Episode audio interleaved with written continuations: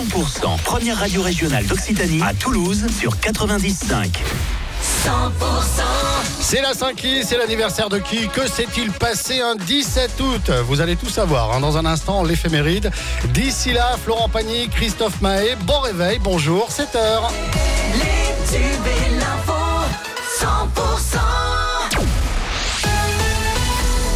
L'actu à Toulouse et en Haute-Garonne, c'est avec Cécile Gabod. Bonjour Cécile. Bonjour Fred, bonjour à tous. Euh, une retraitée dépose plainte contre les forces de l'ordre. Cette femme a été expulsée de son logement dans le quartier de la Sépierre à Toulouse. C'était au mois d'avril dernier. Elle avait été sortie de force par une quinzaine de policiers. Un logement qu'elle occupait illégalement depuis un an avec son mari. Elle avait alors reçu euh, deux tirs de taser, une utilisation qu'elle estime disproportionnée. L'enquête continue après la destruction par incendie d'une partie de l'Euromaster rue du Béarnais à Toulouse.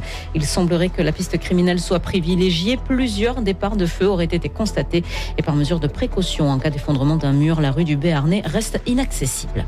En rugby, le club de Colomiers pourra-t-il débuter sa saison de Pro D2 ce soir? Les Hauts-Garonnais se déplacent à Aguilera pour y défier le Biarritz Olympique en ouverture du championnat. Mais voilà, la Fédération française de rugby a annoncé hier qu'elle refusait d'accorder les licences au club de Biarritz. La raison Des factures impayées. La fédération a indiqué ne pas vouloir accorder ses licences tant que le club n'aura pas réglé ce qu'il doit. L'an dernier, le BO s'était retrouvé dans la même situation. Un échéancier de paiement avait alors été mis en place, mais ce dernier n'a pas été respecté. Vous êtes sur 100%, la suite du journal avec Cécile Gabot. Des écrans mobiles made in Occitanie à Toulouse pour les matchs de la Coupe du Monde de rugby. L'entreprise Replay, basée dans le département voisin du Tarn, a développé des écrans mobiles à destination des sportifs, montés sur des voiturettes de golf ou à l'aide de, de supports. Elles peuvent être déplacées n'importe où sur le terrain pendant l'entraînement. Les écrans sont conçus à 80% avec des matériaux et du savoir-faire occitan. Emmanuel Guillot, le fondateur de l'entreprise, nous explique l'utilisation que vont en faire nos bleus, notamment pendant cette Coupe du Monde. Écoutez.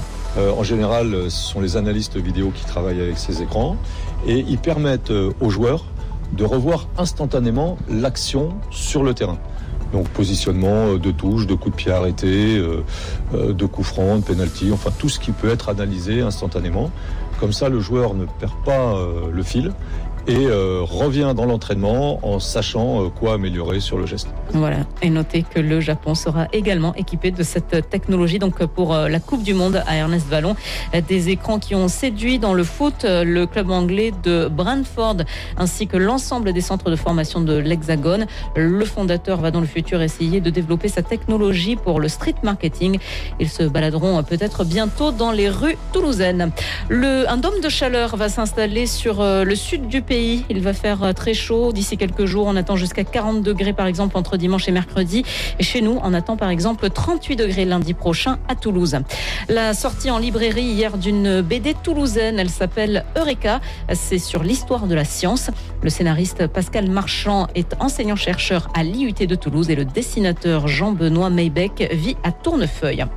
L'accueil Welcome Desk de l'Université de Toulouse est ouvert tout l'été. C'est sans rendez-vous. Ça permet d'accompagner les jeunes dans toutes les démarches liées à la vie étudiante, logement, santé, orientation, aide financière. Et c'est au 41 allée euh, Jules Guest, donc du lundi au vendredi. Et dans le reste de l'actualité, Cécile? Emmanuel Macron sort aujourd'hui de sa retraite estivale du fort de Brégançon pour participer aux commémorations du 79e anniversaire de la libération de la ville de, de Bormes-les-Mimosas. Une occasion protocolaire qui lui est arrivée de transformer en pré-rentrée politique. Deux jeunes ont reconnu s'être introduits vendredi dernier dans le collège de Lisieux, dans le Calvados, où le principal a été retrouvé mais ils avaient quitté les lieux avant l'arrivée du chef d'établissement suite au déclenchement d'une alarme. L'enquête suit son cours. Et puis les trois personnes qui se trouvaient à bord de l'avion de tourisme piloté par le journaliste Gérard Leclerc, qui s'est écrasé mardi à Lavaux-sur-Loire.